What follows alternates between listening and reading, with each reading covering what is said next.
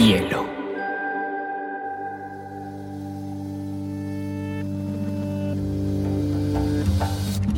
Coincide con la noción de estilo tal como se define. La lectura debe ser una de las formas de la felicidad y no se puede obligar a nadie a ser feliz. Pero no tengo idea de lo que va a suceder después. Entonces un libro debe escribir esa situación. Y digamos que lo es, el cuento se escribe así. Y a mí la, la cosa más importante que me ha pasado en la vida ha sido aprender a leer una pizca de exageración en esa frase. Este podcast se hace con el apoyo de Confama, que cree como yo en el poder transformador de los libros y la lectura. Hola a todos, estamos en un nuevo episodio de Biblioteca Personal. Hoy tengo un gran lector conmigo, es periodista, es experto en liderazgo, ha ocupado muchísimos cargos, desde fundador y director de portafolio, embajador en Londres de Colombia eh, con Uribe y con Santos, además ha sido profesor universitario muchísimos años de las cuatro grandes universidades de Colombia en temas de liderazgo, rector del César, ha publicado 12 libros, entre esos uno de literatura, pero sobre todo es un gran, gran, gran, gran lector, Mauricio Rodríguez Munera. Mauricio, qué rico tenerte en este episodio de Biblioteca Personal. María José, muchas gracias por esta invitación a Biblioteca Personal, invitación que me honra y me complace y un saludo a todos los oyentes. Mauricio, quiero que arranquemos porque nos cuentes tu amor por los libros, o sea, hoy quiero que hablemos particularmente de un gran amor de Mauricio que es Juan Rulfo, pero él nos va a contar un poquito cómo arrancó con los libros. Entiendo que empezaste con Belisario Betancourt que te acercó a los libros, pero también por un abuelo que te acercó a este amor, pero también en el colegio y muchos amigos que te fueron acercando a esta obsesión literaria que compartimos. Sí, María José, mi amor por los libros comienza eh, por mi padre, que en paz descanse, el arquitecto Jorge Rodríguez. Él eh, nos eh, complacía en la compra de libros. Teníamos límites en los demás gastos porque éramos una, una familia numerosa, ocho hijos, clase media, y pues éramos austeros en prácticamente todo, pero en materia de libros mi padre no nos ponía límites. En esa época existía el círculo de lectores y uno a través de una revista escogía los libros que quería leer y nos rotábamos la revista con mis seis hermanas y mi hermano y escogíamos libros y mi papá llegaba cada mes con dos o tres cajas llenas de libros y nos compraba, como era de usanza en esa época, cuando yo era joven, y nos compraba todas las enciclopedias, la enciclopedia temática, la enciclopedia Salvat, la enciclopedia La Rubus, ¿no? En ese momento todas las casas estaban dotadas de las enciclopedias que hoy ya pues prácticamente nadie usa porque tiene todo el mundo ChatGPT y tiene Google y Wikipedia. Entonces, yo le agradezco mucho a mi padre porque construyó en nuestra casa un salón para la biblioteca y creó ese espacio y esos libros al acceso de todos. Y yo empecé a ojear por curiosidad y eh, el, libro tal vez eh, eh, más importante, el que más me enganchó de muy niño, no sé, tendría siete años tal vez, eh, La Isla del Tesoro, de Robert Louis Stevenson. ¡Wow! yo leí ese libro y como que esto está muy divertido y empecé a leer y a leer y a leer. Llega también mi padrino de bautizo, Belisario Betancourt Cuartas, el expresidente, como todos sabemos, un hombre enamorado de los libros toda su vida él, decía que él era un bibliófilo, un poeta perdido entre el laberinto de la política, pero que su verdadera vocación era la cultura eh, y que le tocó pagar la penitencia del poder, eh, como se titula uno de sus libros donde describe su gobierno. Y Belisario me regalaba siempre de cumpleaños y de Navidad, me regalaba libros. Y no solamente me los regalaba, sino me preguntaba por los libros. Bueno, cuéntame qué leíste, cómo te pareció, qué tal personaje, etcétera, etcétera entonces, pues esto era maravilloso y además, pues Belisario, incluso desde cuando yo era joven, estaba iniciando su carrera, pero, pero ya se destacaba. Entonces, mi, mi padrino era una persona importante. Y por supuesto, mi abuelo también, José Urbano Monera, de San Pedro de los Milagros, Antioquia, un gran abogado, muy prestante, profesor universitario, escritor, director de un periódico en Antioquia durante varios años, se llamaba La Defensa, ese periódico, un hombre muy culto que tenía en su casa, aquí en Bogotá, porque le tocó venir a, vivir en Bogotá porque lo nombraron consejero de Estado, eh, una biblioteca pues muy especial. Entonces yo cada vez que iba con mi mamá a visitar a mis abuelos, mientras ellos conversaban eh, y tomaban chocolate y jugaban parques, yo curiosaba entre los libros de mi, de mi abuelo, que además me dejó un ejemplo bellísimo. A él le encantaban los aforismos que publicaba en los periódicos, su propio periódico, en los demás periódicos, y los pegaba detrás de las puertas, por la parte interior de las puertas de su casa, una gran casona, porque también tenía ocho hijos, en, eh, en San Pedro.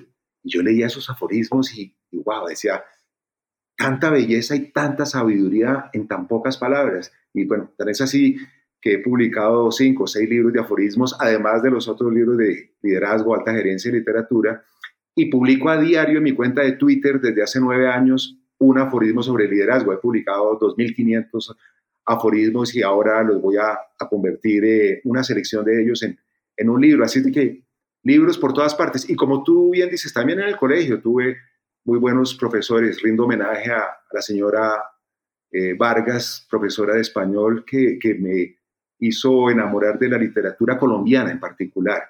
A mis profesores eh, americanos, eh, yo estudié en el Colegio San Carlos, Mr. Free, Mr. Duffy, que nos pusieron a leer los grandes clásicos de la literatura americana y a mis amigos, Álvaro Restrepo, el eh, director eh, fundador del Colegio del Cuerpo, un gran lector, un gran artista, una de las figuras intelectuales más importantes de nuestro país. También desde muy niño, pues compartíamos libros y con Carlos Hernández, otro amigo, etc. Entonces mi vida, la verdad, ha transcurrido siempre entre libros. Eh, no hay un solo día de mi vida que yo recuerde no haberle dedicado un buen rato a leer y, y para mí leer es vivir. Mauricio, ¿cómo llegaste a enamorarte perdidamente de Juan Rulfo. Les cuento que Mauricio tiene una de las más grandes colecciones de Juan Rulfo, tiene todas las ediciones en todos los idiomas de uno de los grandes literatos, escritores, no solo de México, sino de América Latina, considerado por su creatividad, por su innovación, por su forma de construir universos uno de los personajes más importantes de la creación y sobre todo de la capacidad de crear mundos de la muerte. Hablemos un poquito de Juan Rulfo, Mauricio, y de Pedro Páramo. Juan Rulfo, pues Pedro Páramo llegó a mis manos en tercero bachillerato, tal vez con la señora Vargas.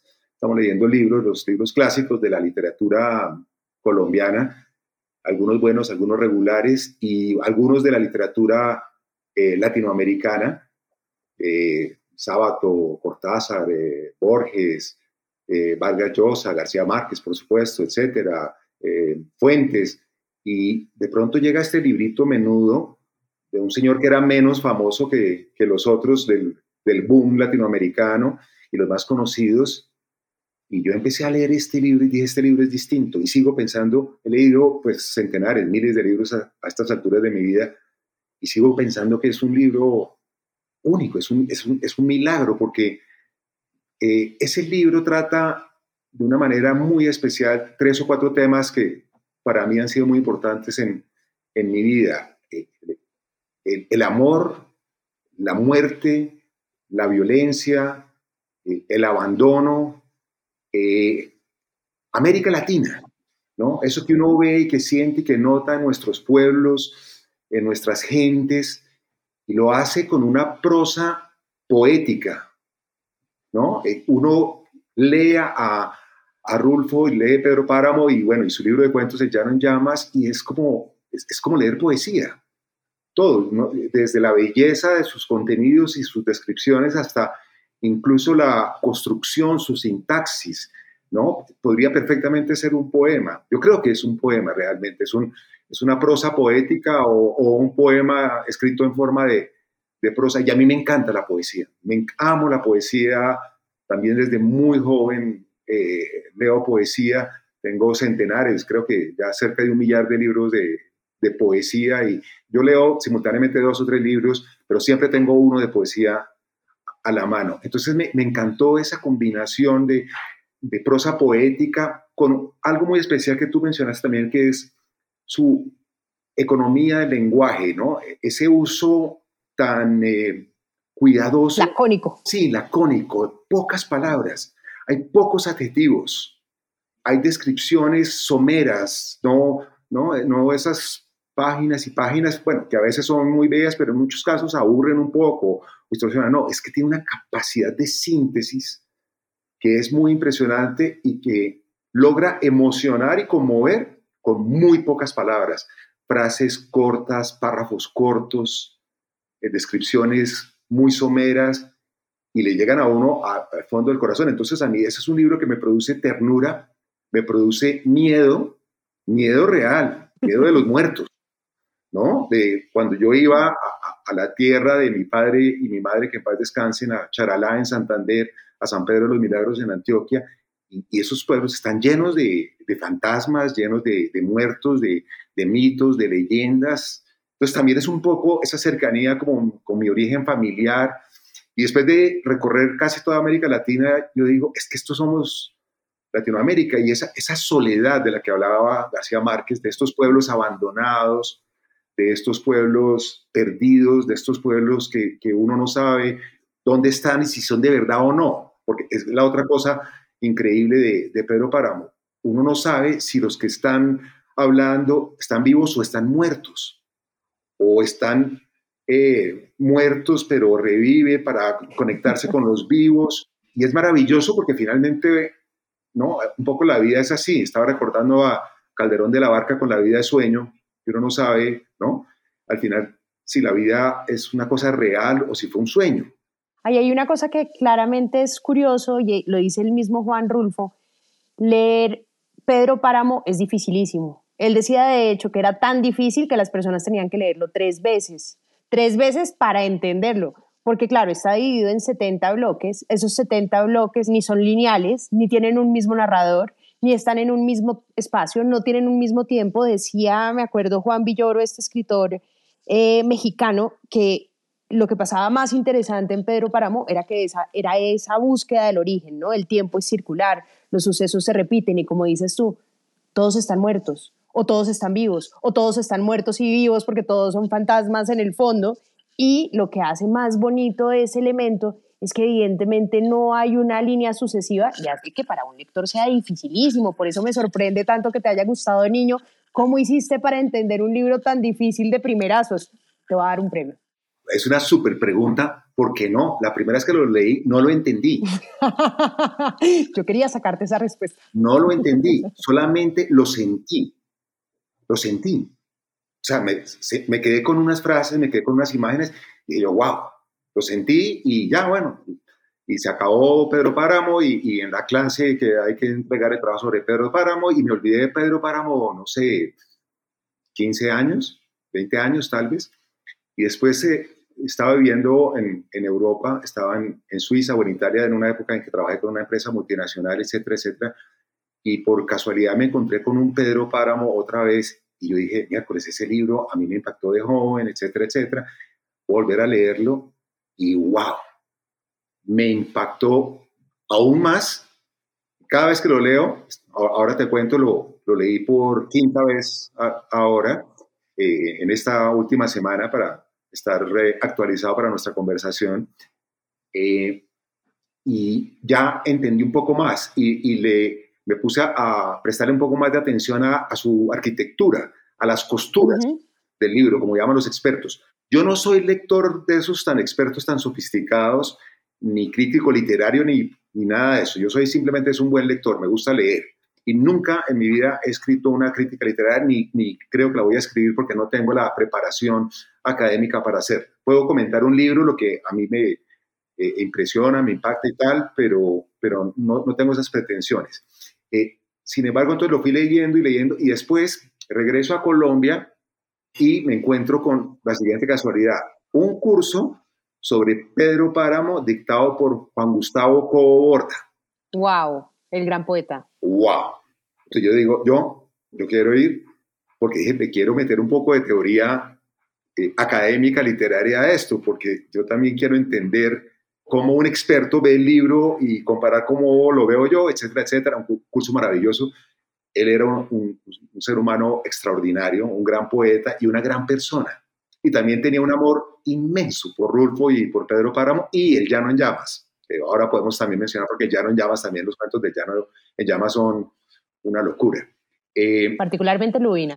uy, Lubina es, no, es una belleza. Yo eh, tengo, la, tengo fragmentos de Pedro Páramo y todos o casi todos los cuentos de, de El Llano en Llamas de Rulfo en un CD que conseguí en la Casa de Poesía Silva, aquí en, Bogotá, y durante años yo cargaba ese CD en, en mi carro para oír a Rulfo leer su obra. ¿Tú has oído a Rulfo leer su propia obra?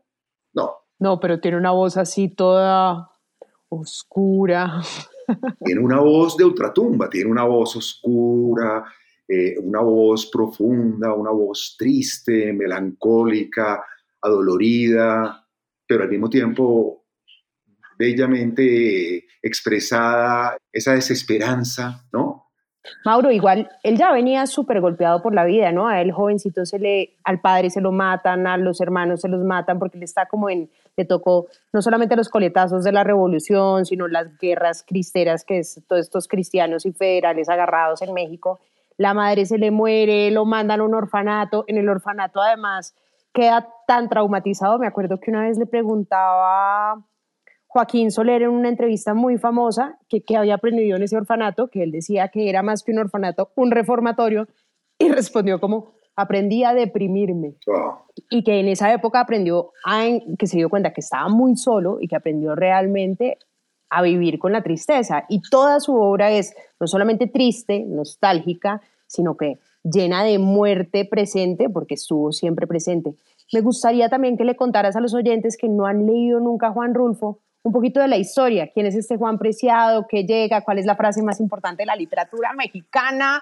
Sí, sí, vale la pena que, que hagamos un, como, como, una sinopsis, un resumen. Y, yo creo que la mejor manera es eh, leyendo un, par de fragmentos de la primera página, porque casi que ahí está, eh, digamos, la, la esencia de la historia. Dice así, vine a Comala porque me dijeron que acá vivía mi padre, un tal Pedro Páramo. Mi madre me lo dijo y yo le prometí que vendría a verlo en cuanto ella muriera. Dolores Preciado, su, su madre, él se llama Juan Preciado y va en busca de su padre Pedro Páramo.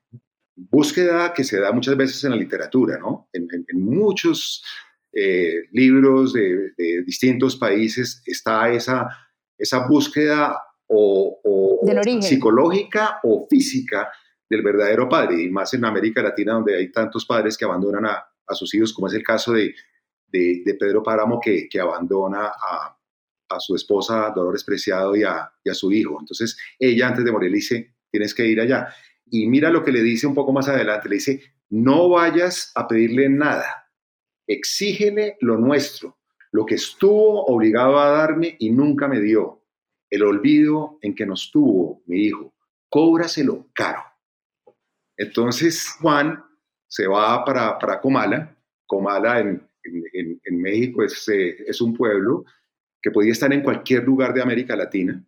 Es un pueblo pobre, abandonado, sin desértico, desértico eh, sin futuro, eh, con esa combinación que hay en todos los pueblos de América Latina, bueno, y en muchos otros pueblos también, en la India, en la China, etcétera, entre vivos y muertos, eh, vivos conversando con fantasmas y, lo que hace él es maravilloso. Esas conversaciones que tiene entre, entre vivos y muertos son alucinantes, que entre otras uno no se da cuenta sino hasta el final de la conversación cuando reconoce que es que, ah, es que tú estás muerta, ¿no? O le dice, estás muerto. Y, y a veces ni siquiera lo dice, pero uno más adelante descubre que esa persona está muerta. Pero bueno, entonces tomé el curso de Juan Gustavo Maravilloso, porque entonces él habla de las cosas sofisticadas, de que los distintos eh, niveles y, y, lo que tú acabas de escribir, los 70 bloques y los flashbacks y bueno, todos esos términos literarios sofisticados que hacen, etcétera, etcétera. Pero al final yo dije, pucha, esta interpretación tan intelectual de, de Rulfo, pues interesante aprenderla y tal, etcétera, pero pero no sé, no, no, no, no es lo que me impacta. O sea, porque, repito, no soy un experto, no soy un crítico literario. volví a leer a Pedro Páramo y me olvidé de todo lo que había aprendido en el curso. Que fue chévere, repito, pero volví a leerlo con el corazón. Volví a leer, apagué el cerebro de analista de identificar cuándo eh, pasa de un plano al otro, cuándo se devuelve, en, qué inframundo está, etcétera, etcétera. Y simplemente volví a leer como lo leí la primera vez, pero ya con que 30 o 40 años de diferencia entre la primera y la segunda lectura, después de haber leído muchos libros y después de haber vivido uno la vida, después de haber vivido el amor, la muerte, la venganza, la violencia, la violencia que está tan presente en el libro. Violencia no solamente física de las, de las muertes, sino la violencia de la gente invisible que vive en nuestros países, que nadie nota, que a nadie le importa, que a nadie le interesa. La muerte del abandono del Estado, del Estado que no está presente por ningún lado. Y quienes mandan ahí son Pedro Páramo, con su hacienda La Media Luna, el gran cacique, típico de nuestros pueblos, y el padre, el padre que es el que maneja mucho el poder en, en el pueblo. ¿no? Oye, pero Pedro Páramo, que además en la novela uno se empieza a dar cuenta que es papá de muchísimos niños abandonados, se metió con todas las del pueblo porque era realmente un gran México feudal, o sea, era el dueño de todo el feudal. Ese Pedro Páramo era el ser más malvado de todos, ¿no? Porque recuperaba la tierra, era con violencia, con masacres, con... O sea, es uno de los grandes personajes, como dices tú, de la violencia América Latina. Corrupto, bandido.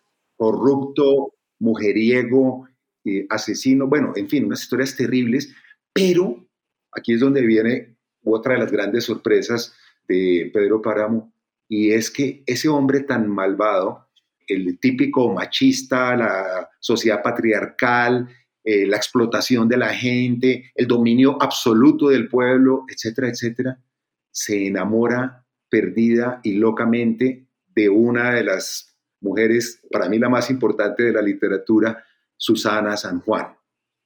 Y Susana San Juan se le vuelve a él una obsesión. Y Susana San Juan es una mujer que no aparece mucho, que no habla mucho, eh, entre otras está medio loca, medio perdida. Eh, Pedro se enamora locamente de ella, pero su, su padre, Bartolomé, no quiere esa relación, entonces Pedro sufre. Entonces es increíble encontrar la ternura y el amor y la obsesión por una mujer en un, en un hombre que es un monstruo.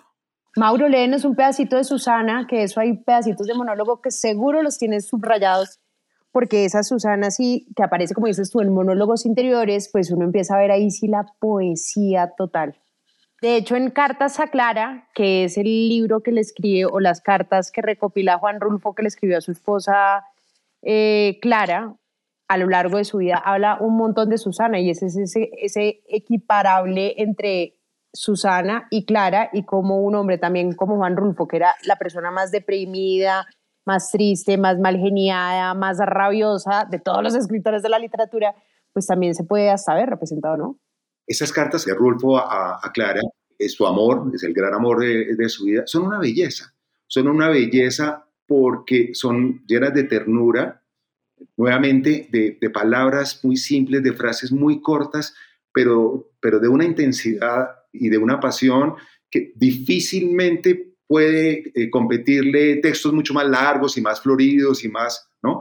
Es que esa es la magia de, de Rulfo, poder explicar y poder contar sentimientos tan profundos y tan disímiles, emociones positivas y emociones negativas, como se llamaba ahora, con tan pocas palabras y con, con argumentos breves. Mira, aquí Voy a leer algo sobre, sobre Susana. Dice, dice Pedro Páramo, hace mucho tiempo que te fuiste, Susana. La luz era igual entonces que ahora, no tan bermeja, pero era la misma pobre luz sin lumbre, envuelta en el paño blanco de la neblina que hay ahora. Era el mismo momento. Yo aquí junto a la puerta mirando el amanecer y mirando cuando te ibas, siguiendo el camino del cielo, por donde el cielo comenzaba a abrirse en luces, alejándote cada vez más desteñida entre las sombras de la tierra. Fue la última vez que te vi. Pasaste rozando con tu cuerpo las ramas del paraíso que está en la vereda y te llevaste con tu aire sus últimas hojas. Luego desapareciste. Te dije, regresa Susana. Pedro Páramo siguió moviendo los labios, susurrando palabras. Después cerró la boca y entreabrió los ojos, en los que se reflejó la débil claridad del amanecer. Amanecía. Y, bueno, y, más adelante o más atrás es que hay tantos que están, eh, Dorotea hablando sobre el amor de Pedro Páramo por, por Susana. Él decía, él la quería, dice, dice Dorotea, él la quería. Estoy por decir que nunca quiso a ninguna mujer como a esa. Ya se la entregaron sufrida y quizá loca. Tan la quiso, no dice tanto, sino tan la quiso, porque él usa los coloquialismos de, del pueblo de una manera magistral, tan la quiso que se pasó el resto de sus años aplastado en un equipal, mirando el camino por donde se la habían llevado al Campo Santo. Le perdió interés a todo. Desalojó sus tierras y mandó quemar los enseres. Unos dicen que porque ya estaba cansado, otros que porque le agarró la desilusión. Cierto es que echó fuera a la gente y se sentó en su equipal cara al camino. Desde entonces la tierra se quedó día y como en ruinas. Daba pena verla llenándose de achaques con tanta plaga que la invadió en cuanto la dejaron sola. Y allá para acá se consumió la gente, se desbandaron los hombres en busca de otros bebederos. Recuerdo días en que Comala se llenó de adioses y hasta nos parecía cosa alegre ir a despedir a los que se iban. Y es que se iban con intenciones de volver. Nos dejaban encargados sus cosas y su familia, luego mandaban por la familia, aunque no por sus cosas, y después parecieron olvidarse del pueblo y de nosotros y hasta de sus cosas.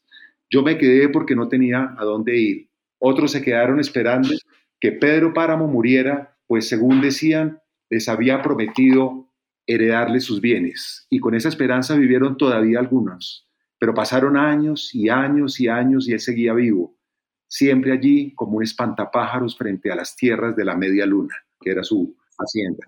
Entonces es, la muerte de Susana, es su, su muerte en vida, pidiéndole a Susana que regrese, es el pueblo que abandona Comala, muere Comala y mueren todos ellos, y o sea, es impresionante cómo la muerte en distintos planos, la muerte del pueblo, la muerte de los amigos, la muerte, y, al final del libro, al final del libro, la propia muerte de Pedro Páramo, que después, si quieres, al final leemos ese último párrafo que es magistral.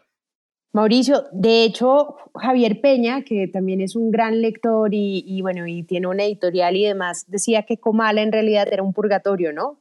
Y que Comala venía, oye, esto tan interesante, proviene de comal, que es un recipiente en el que se pone sobre el infiernillo para hacer, para quemar las tortillas. Y hay una frase que a mí me fascina, que empieza también en, Juan Rulfo, y es cuando él va caminando y se encuentra un personaje como un campesino que lo lleva, que lo está llevando hacia Comala, hablan del calor y dice, ya lo sentirá más fuerte cuando lleguemos a Comala. Aquello está sobre las brasas de la tierra, en la mera boca del infierno con decirle que muchos de los que allí se mueren, al llegar al infierno, regresan por su cobija.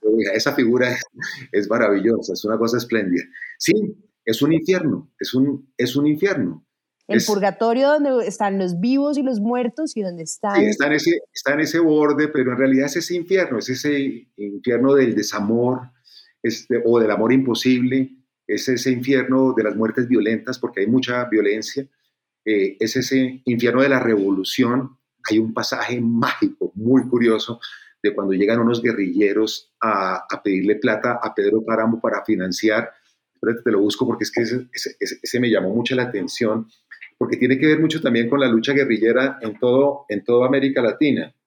Ahorita también estás diciendo algo que me pareció muy divertido y decías que, que usaban mucho esta forma de hablar de los campesinos y Juan Villadoro también decía, oiga, lo más impresionante de Rulfo es que él pone a un campesino a hablar mexicano de manera mucho más genuina que la real. y esa capacidad de la literatura, de que la literatura que es la irreal, termina siendo como esa autenticidad artificial, ¿no? Y esto me parece divino de, de, Juan Rulfo, que sí logra esas imágenes tan, tan, tan reales y genuinas. Es hiperrealista, sí, en ese sentido. Y, leyendo algo, investigando sobre, sobre Rulfo, dicen precisamente que él tardó mucho tiempo y muchos viajes, porque él, viajaba mucho, eh, no solamente en, en, Comala y, en, su estado, sino pues por todo México, obviamente, para, para captar, para captar esa esencia de, de, esos pensamientos, de esos sentimientos y de esas expresiones que con muy pocas palabras dicen mucho.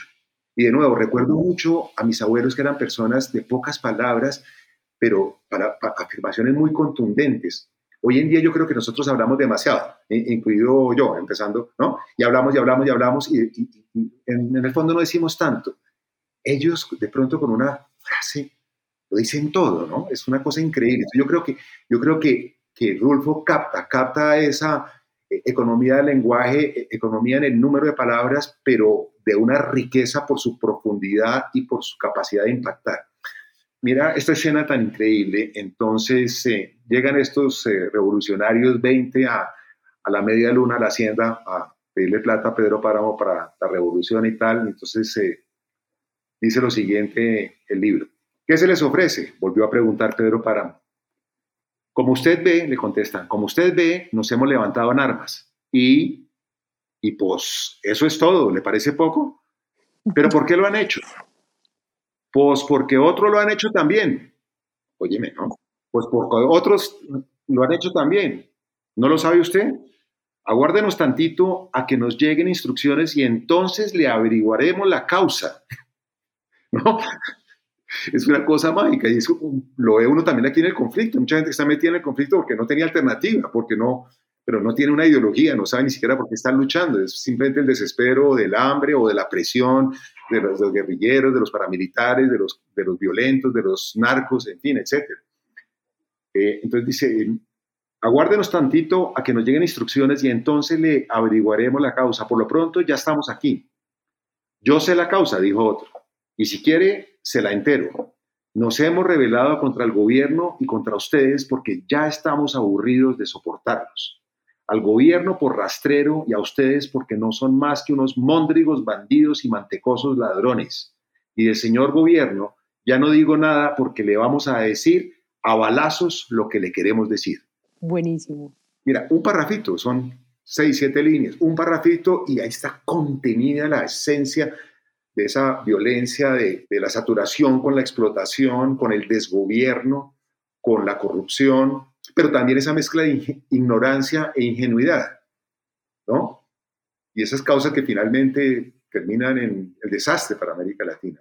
Cientos de miles de muertos, miles de millones de dólares desperdiciados en la guerra en lugar de ser invertidos en escuelas y en hospitales y en libros y en bibliotecas ese, drama de, esa violencia tan, tan, tan loca que nos, que nos agobia. Pero bueno, en fin, así está lleno Pedro Páramo de, de, tesoros dentro de ese gran tesoro, ese gran cofre que es eh, la joya de Pedro Páramo. Mauro, ¿cómo es el tema de la muerte? Yo entiendo que los mexicanos tienen una relación muy diferente, pues empezando por eh, este evento que hacen los 31, que es los muertitos que van y se sientan con los muertos y conversan, que uno lo ve mucho en esta película de, de Pixar, tal vez es que se llama, que se llama eh, Coco. Coco. Correcto, Coco pero que es una relación diferente, mucho más cercana a la muerte que no tenemos en Colombia, eh, curiosamente, pero ¿cómo la ves tú en toda esta relación? ¿Tú sabes cómo se iba a llamar antes eh, Pedro Páramo, antes de que se llamara Pedro Páramo?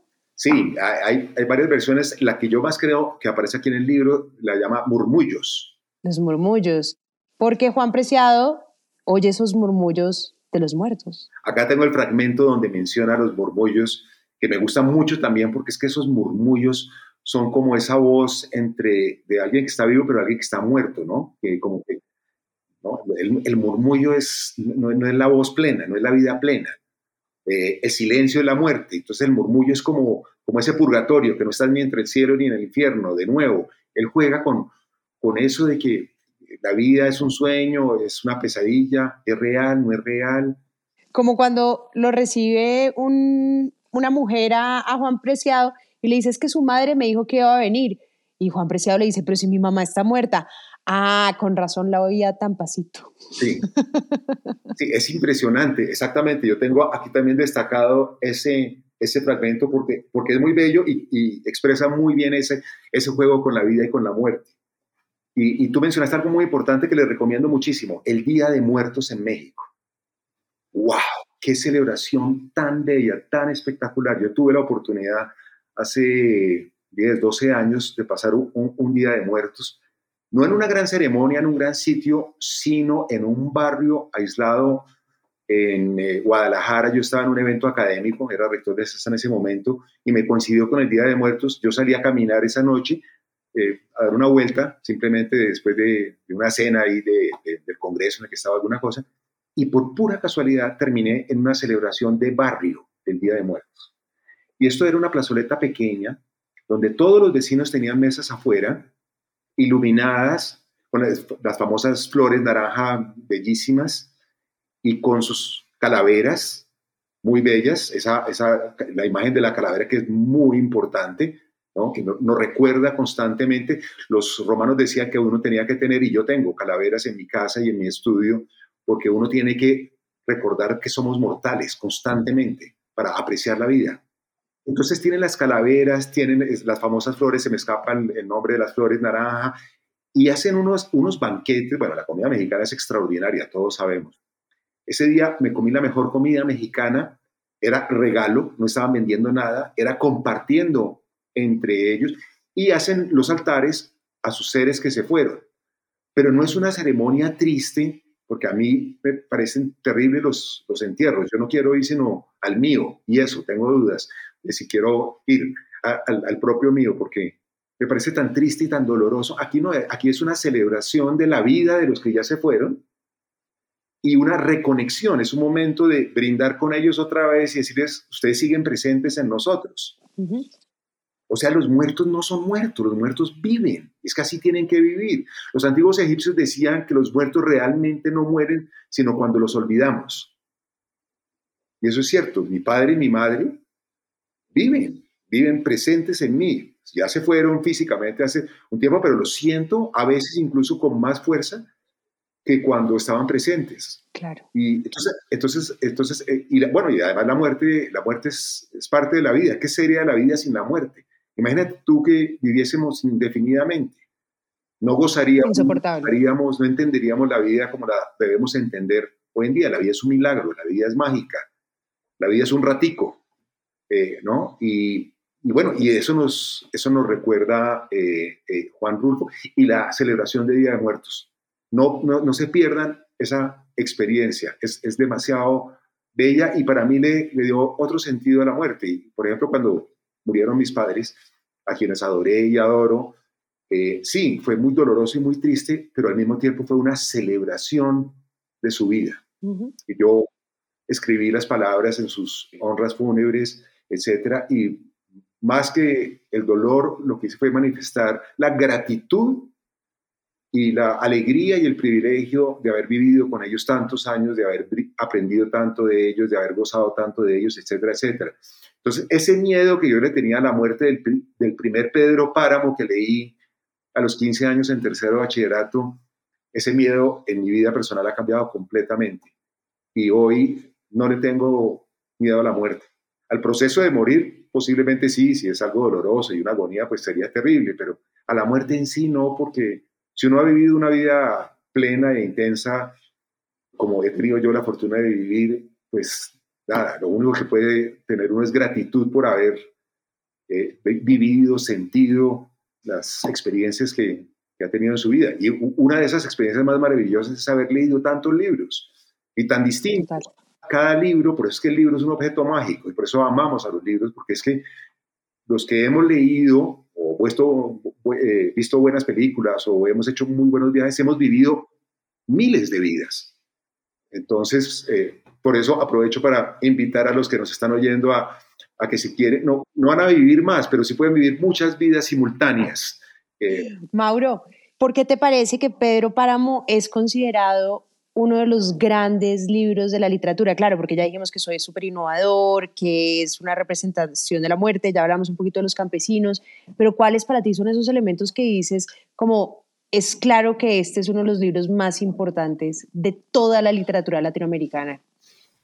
Wow, esa, esa pregunta es, es, es, muy difícil, pero yo diría que, que es por esa capacidad de, conmover, por esa capacidad de sacudir, por esa capacidad de, llegar al espíritu y al corazón de una manera tan profunda en, tan pocas palabras y con una trama eh, relativamente sencilla. Bueno, sencilla, sencilla, no. aparecen personajes, están los bloques, están los tiempos, etcétera, etcétera. Pero si tú trasciendes eso y, lo lees, digamos, menos intelectualmente y más eh, sentimentalmente, más emocionalmente, eh, y, no te enredas tanto con que si está viva o no Eduviges o si eh, este otro persona, ¿qué le pasó a, a, a Bartolomé con el eh, al padre, perdón, al padre Rentería, que le mataron a, su hermano y violó a, su sobrina, eh, Miguel Páramo, otro hijo de, de, Pedro, Páramo, que es, que, es un, que es un ampón, que tiene una muerte violenta también y, que Pedro Páramo trata de comprarle su lugar en el paraíso dándole unas monedas al padre Rentería, ¿no? Todos esos rollos típicos nuestros latinoamericanos.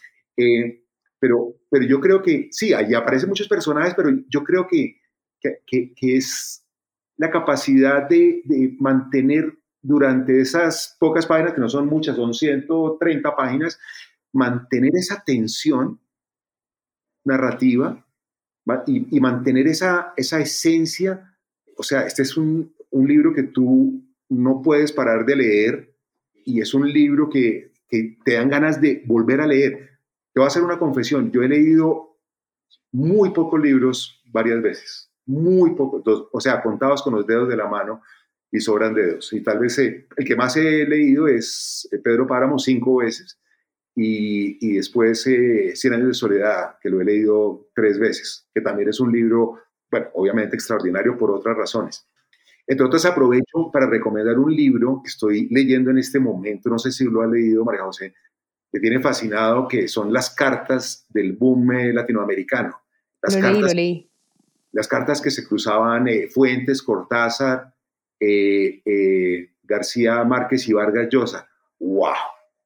Me, encanta el libro, no lo he terminado, voy como unas dos terceras partes porque es como conocer ese mundo interior de ellos y esas opiniones mutuas de ellos y, bueno, y esas vidas personales de ellos que siempre son fascinantes. Bueno, en fin, aquí podríamos quedarnos hablando de libros eternamente, pero yo creo que es eso, es mantener esa tensión narrativa y esa combinación de cosas bellas y dolorosas, violentas y tiernas, de vida y de muerte, como ningún otro libro, para mí. Creo que dices una cosa que me parece muy importante y es que si un lector se quiere acercar a Pedro Páramo, tiene que llegar sin prejuicios, por lo que decíamos, no es ni lineal, ni es el mismo narrador. O sea, uno empieza con el narrador Juan Preciado y de pronto Juan Preciado se muere. Y aparece otro narrador y uno dice, pero ¿cómo así? ¿Cómo, ¿En qué libro pasa que el narrador se muere y el libro sigue? Pues porque está en la vida de los muertos. Y lo que me parece más bonito es que acá no importa hacer spoiler, porque lo que es fundamental de Pedro Páramo es los hechos y cómo lo narra y cómo sucede. Entonces, yo sí creo que este es el tipo de libro que uno necesita, si no se ha acercado a Pedro Páramo, más o menos entender qué ha pasado, ¿sabes? Como la lógica, investigar un poquito, entender un poquito cómo va a funcionar para no enredarse, porque un lector que llegue un poquito desprevenido puede decir, no estoy entendiendo nada y sabes que lo que pasa con los lectores que no entienden nada es que sueltan el libro. Entonces me parece bien lo que dices, sentirlo, sentirlo. Tú acabas de decir algo maravilloso que es absolutamente cierto. Este libro no tiene spoilers. No tiene.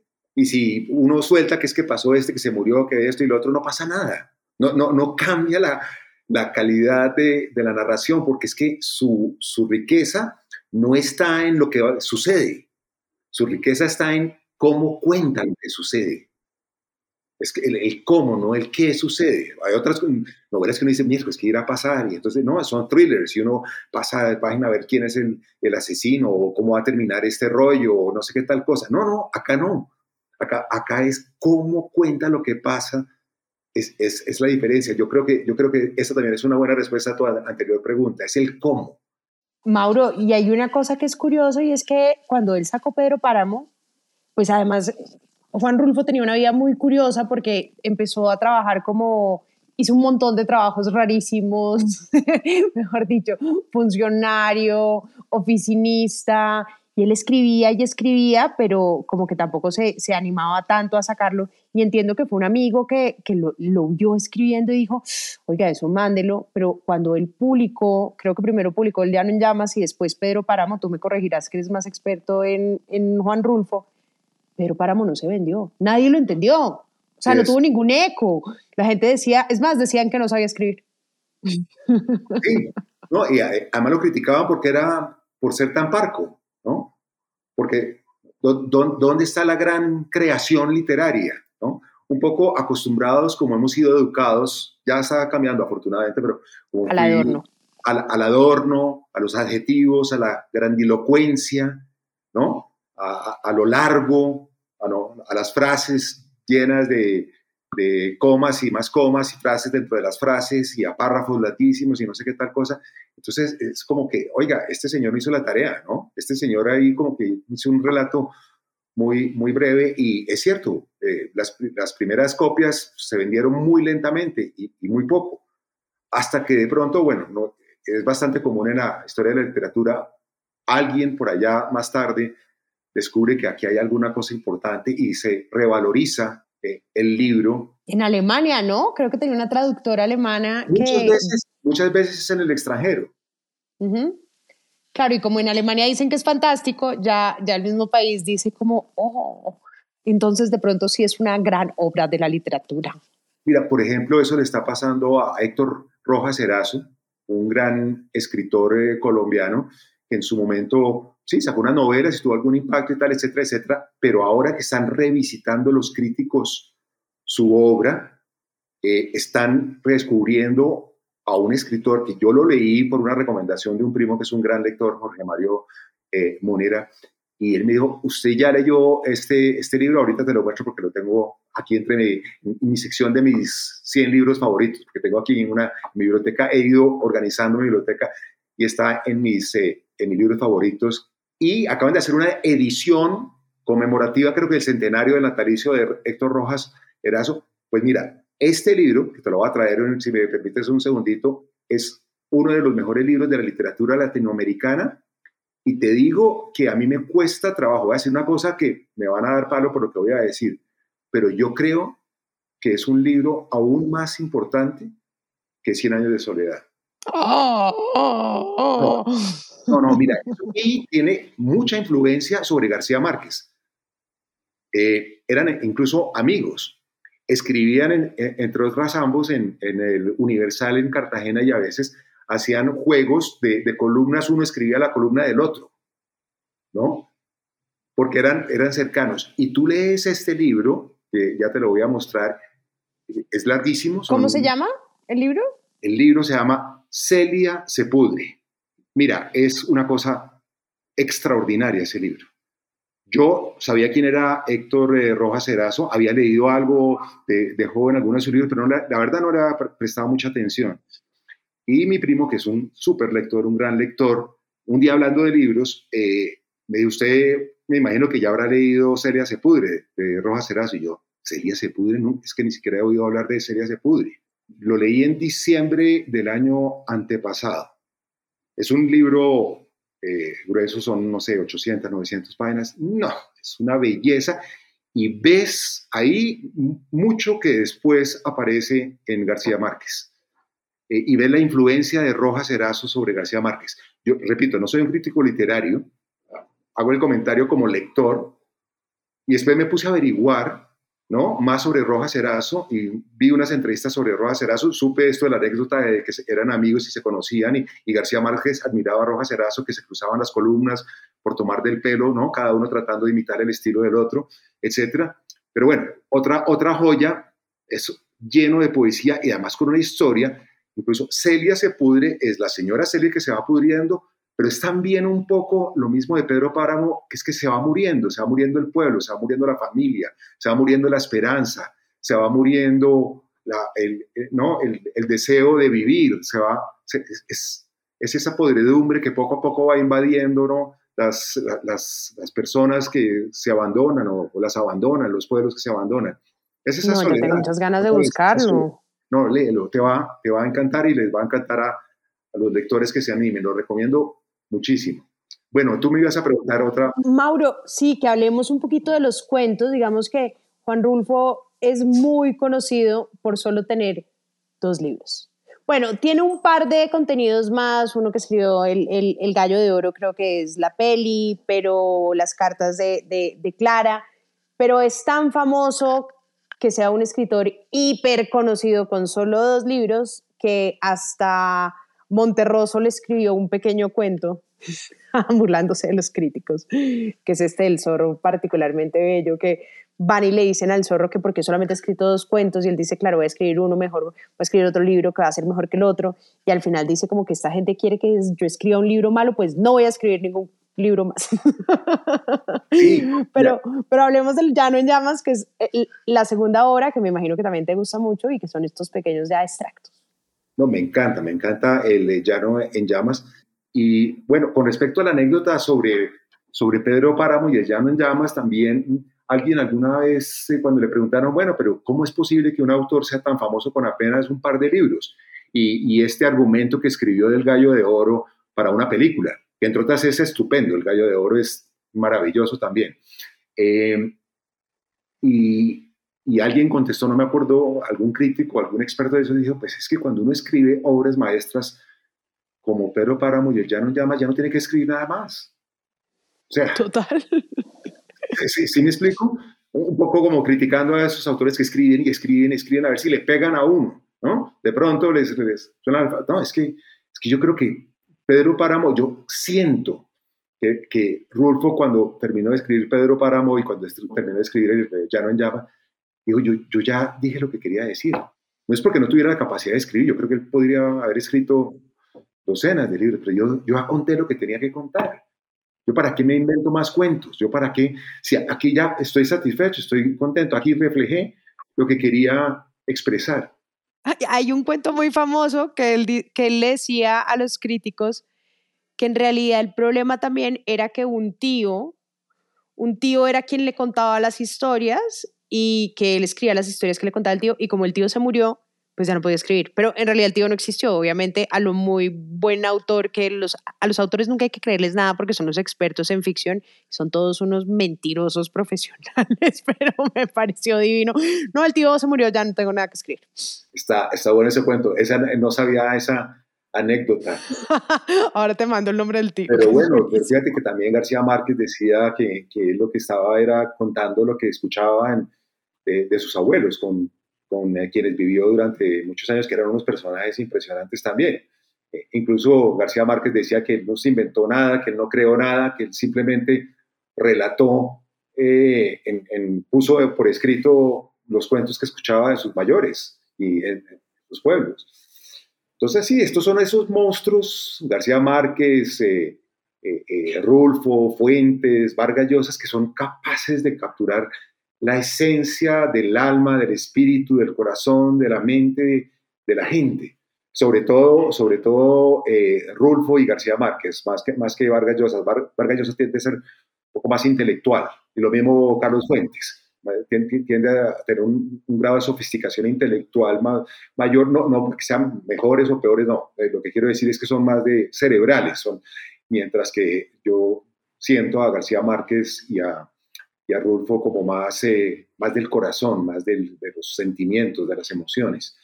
Pero bueno, el llano en llamas, hablando del llano en llamas, eh, acá está, acá está el de Cartas a Clara que tú mencionas, que también lo recomiendo mucho, muy, muy bello. Haber conocido este libro antes para haberme robado algunas de esas frases para mandarle a las novias, creo que hubiera, ido mejor Es re cursi. Es, exactamente. Y yo soy cursi. Pero es que el amor romántico real tiene que ser cursi. Es, y, y, todos llevamos un cursi por dentro. Es como con la música para planchar. Yo digo que en el fondo a todos nos gusta porque todos en el fondo llevamos un lobo por dentro. ¿no? pero, pero me gusta porque es muy auténtico. Es que esa es la otra cosa de Rulfo, es auténtico. Uno, uno nota que él no está buscando, ¿no? Las cosas que ni aparecer, ni, ni figurar, no, total. Ni escrestar a nadie. Yo creo que ese también es otro de sus secretos. Bueno, y aquí en esta, en esta edición de, están también los, de, los del Llano en Llamas. Eh, tú dices que Lubina es, eh, es tu favorito. Eh, bueno, a mí, a mí la verdad me gustan todos y, me conmueve mucho oírlos en, la voz de Rulfo Obviamente les recomiendo mucho ese CD que creo que todavía se consigue en la Casa de Poesía Silva, por acá lo debo tener en algún lado. Em, lo que hace, lo que para mí el Llano en Llama lo que hace es que, como son cuentos cortos, eh, no tiene esa complejidad que tiene Pedro Páramo, no tiene tantos planos, no tiene tantos bloques, son mucho más sencillos, eh, mucho más fáciles de leer, la estructura no es compleja para nada. Eh, y en, cada uno de ellos hay un, gran, un, gran, un gran mensaje de, de, impacto, de, cómo verlo a uno con, con, una situación muy particular. Para mí son como, son como, como muestras, son como fragmentos, aislados pero tan poderosos eh, que, que, tienen mucho valor. Pero, pero Pedro Páramo lo que hace es, es, que, es que enlaza distintos cuentos y distintas situaciones de una manera, de una manera, pues con una arquitectura colosal y con una, con una imaginación y una creatividad única, pero leer sueltos los, los, los eh, cuentos de Llano en Llamas también es, es un placer, es un placer porque tienen, entre otras, ese valor estético de, del, del, cuento y es, en muy pocas palabras, crear, crear un impacto, ¿no? Esa es la habilidad de short story, como me decía eh, mis profesores en, en, el San Carlos, ¿no? De, de lograr, en pocas palabras, crear un cuento, una atmósfera y una, algo sorpresivo en lo que narra, en lo que cuenta. Que es como decía Cortázar, que los cuentos se ganan por nocaut, porque si tienen que tener ese golpe específico y es mucho más difícil escribir corto que escribir largo. Y lo interesante del Llano en Llamas es que el knockout, que es muy, muy bueno que hayas traído a colación esa, esa, esa analogía, el knockout es, eh, no es necesariamente una sorpresa no es una sorpresa. No es que uno diga, ah, wow, mire que resultó este, ¿no? Pasando esta cosa que yo no sabía. No, no es ese knockout, es el knockout de algo que pasó, algo que sucedió. No es que sea tanto una sorpresa, sino que, sí, sino que es algo, de nuevo, conmovedor. Espectacular. La, niña, el anciano, el, campesino, el, viaje, llegando, ¿no? Cuando llega con su hijo, bueno, en fin, eh, la salida, etcétera, etcétera. Entonces, el, el impacto no es un giro de sorpresa en el argumento, sino es una experiencia, una vivencia, algo que sintió, algo que traumatizó, algo que le dolió, algo que conmovió a alguien. Eso es lo que tiene el llano en llamas. ¿Cómo describirías en una palabra Juan Rulfo? Hmm. Hasta ahora había podido responder todas sus preguntas más o menos bien, pero más o menos, más o menos me defendí, pero pucha, una, una palabra para... Sí, tal vez la que me la que he repetido a lo largo de esta conversación es, es conmovedor. Simplemente como me conmueve, como me conmueve, me genera, ¿sabes qué me genera? Me genera, y, ha sido muy importante en ese sentido, me genera mucha empatía. Me genera mucha empatía con, con nuestra gente, con nuestro pueblo, con nuestra historia, con nuestra geografía, con, nuestro, con nuestros dolores con nuestras emociones tristes. Ese libro maravilloso de Mauricio García Villegas que se llama El país de las emociones tristes. Es un libro magistral que explica que el problema de Colombia en nuestros 200 años es que nos han gobernado las emociones tristes.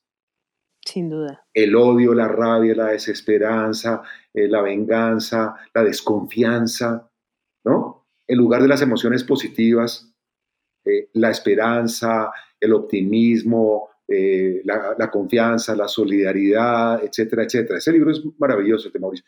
Entonces, entonces es conmovedor porque me, me, conecta profundamente con, mis orígenes, con mis raíces y con mi compromiso con Colombia y con América Latina. Y yo digo, miércoles, estos, estos comalas hay miles de comalas en América Latina y en el mundo.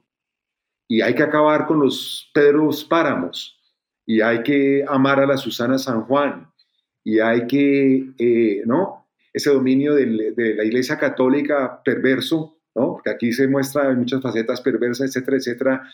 Hay que superar y hay que, ¿no? Pensar de otra manera distinta. Entonces, es conmovedor, es, un, es una, eh, genera esa empatía, que es sentir el dolor ajeno, sentir eh, el abandono, la soledad ajena y ojalá moverme hacia lo que el profesor Paul Bloom llama la compasión activa.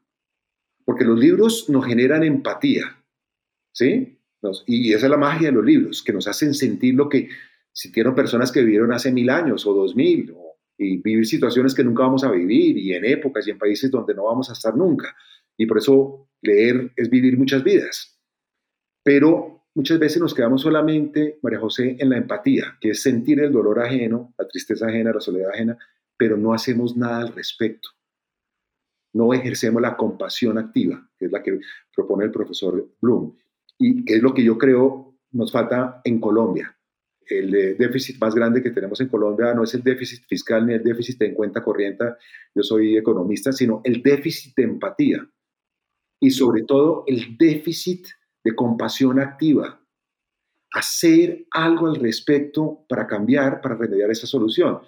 Y, y, aquí, por ejemplo, está la conexión de la literatura con mi propia vida personal, bueno, dedicada a la educación en buena parte, porque he sido profesor universitario 40 años, al periodismo, porque es una manera de contar estas realidades y de denunciar esas realidades, y al trabajo político, principalmente en favor de la causa de la paz, de la paz que es algo que ha marcado toda, toda mi vida, desde Belisario, que cuando llegó a la presidencia, siendo yo muy joven, y, y su famoso discurso en la Plaza de Bolívar de que no se derrame una sola gota más de sangre de hermanos colombianos, ¿no?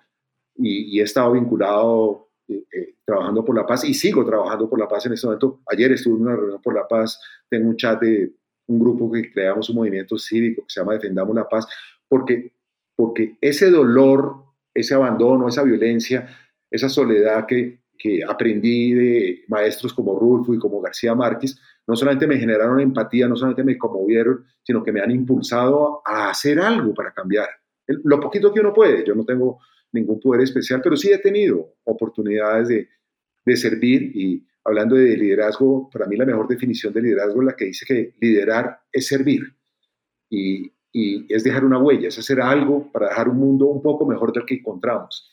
Y, y para mí la literatura ha sido mi gran catalizador de ese deseo de servir que lo he manifestado de, distintas formas, con mayor o menor éxito en unas u otras cosas, pero, pero sí, yo creo que la literatura transforma. Yo creo que, que, si tuviéramos más lectores en Colombia, muchísimos más lectores, y por eso celebro tu podcast para que tengamos más lectores en, Colombia, eh, yo creo que seríamos más empáticos, seríamos más compasivos, seríamos más solidarios podríamos vivir en paz, podríamos vivir una sociedad más equitativa, una sociedad con más oportunidades para todos y, por eso la obsesión por, por los libros y porque le lleguen a, miles de personas. Yo en la revista Cambio publico todas las semanas una sección que se llama Mi libro favorito. Yo no he participado. Vas a participar. Ah, voy a participar, qué bueno. Obvio que vas a participar. Y la idea es promocionar la lectura, que la gente cuente cuál es ese libro que le ha impactado, que, que le ha transformado su vida eh, por cualquier motivo y por cualquier razón. ¿Para qué?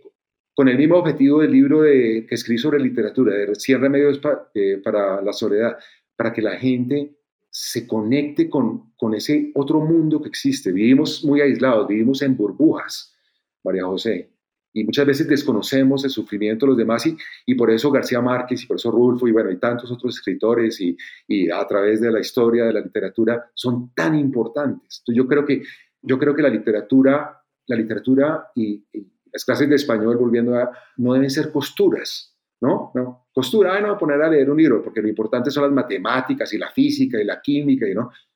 Yo creo que la lectura, en el momento que Colombia deje de leer dos, dos y medio libros por año, y leamos como los países europeos 20 o 30 o los países escandinavos 40 libros por año, el poder transformador de la literatura es infinito, el poder de cambiar la mente y los corazones. Y una vez vas pensando en, en ese libro que te produjo a ti, lo que me produce a mí, Pedro Páramo y el llano en llamas de, de Rulfo. Ese libro que que te enganchó con la literatura y que te enganchó con, con tu forma de vivir, que es una, una, forma de vivir maravillosa dedicada a promover la lectura. En eso somos socios y somos aliados. Eh, yo quisiera, como tú, dedicarle más tiempo y, y, con la calidad que lo haces tú, pero, pero creo que tenemos la misma misión, la misma misión de eso que para nosotros ha sido mágico, eh, tratar de cambiarlo para que otros vivan la maravillosa aventura de, de, navegar a través de los libros, que son la mejor fragata, como decía Emily Dickinson. Sí que le son. Pues Mauro, se nos acabó el tiempo, pero creo que tuvimos una charla preciosa. Pasamos por todos los temas, por todos los chismes, por todas las recomendaciones y espero volver a tener una charla de estas porque nos faltó bastante tema. 30 segundos para terminar con el párrafo final de, de Pedro Páramo. Por favor. La muerte de Pedro Páramo. Dice, se apoyó en los brazos de Damiana Cisneros e hizo intento de caminar. Después de unos cuantos pasos cayó, suplicando por dentro, pero sin decir una sola palabra. Dio un golpe seco contra la tierra y se fue desmoronando como si fuera un montón de piedras. Ay, precioso. Espectacular. Bellísimo, bellísimo. La muerte de Pedro Páramo, es la muerte de, de Comala, es la muerte de, de, todos nosotros, finalmente que nos vamos a ir desintegrando a pasar a otro nivel, esperamos. Y bueno, mil gracias María José por esta invitación, por esta conversación y, y mil gracias por lo que haces por, eh, por los libros y por eh, promover su lectura. Mil, mil gracias. Un abrazo grande y un abrazo grande a todos los oyentes y les recomendamos, ya saben, leer a Pedro Páramo y a Juan Rulfo, por supuesto.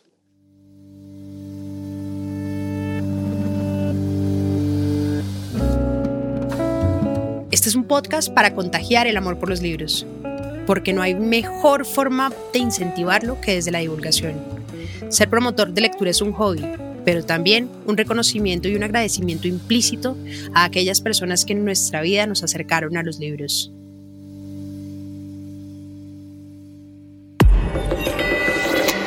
Hielo.